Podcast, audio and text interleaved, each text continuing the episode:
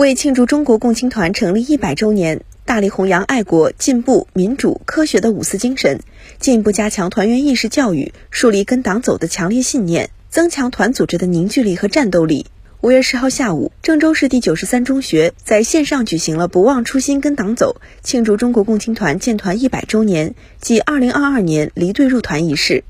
在激昂的团歌“光荣啊，中国共青团”歌声中。少先队员们与新团员依次进入线上会场，建团百年、青年向上的视频让团员们泪流满面、激情澎湃。奏唱国歌，全体肃立，瞬间带领团员们进入到了退队入团仪式的庄严神圣氛围里。伴随着中国少年先锋队队歌，少先队离队仪式开始。最后一次的庄严宣誓，最后一次的佩戴红领巾，都让少先队员们无比触动。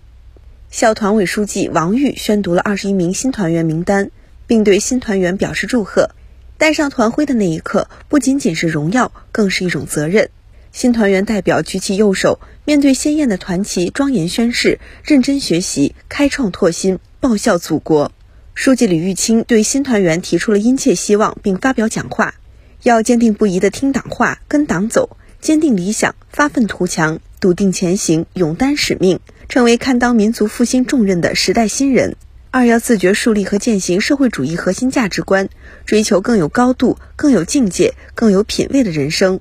三要让奋斗成为青春最亮丽的底色，勇做时代的奋进者、开拓者、奉献者。四要做德智体美劳全面发展的社会主义事业和建设者接班人，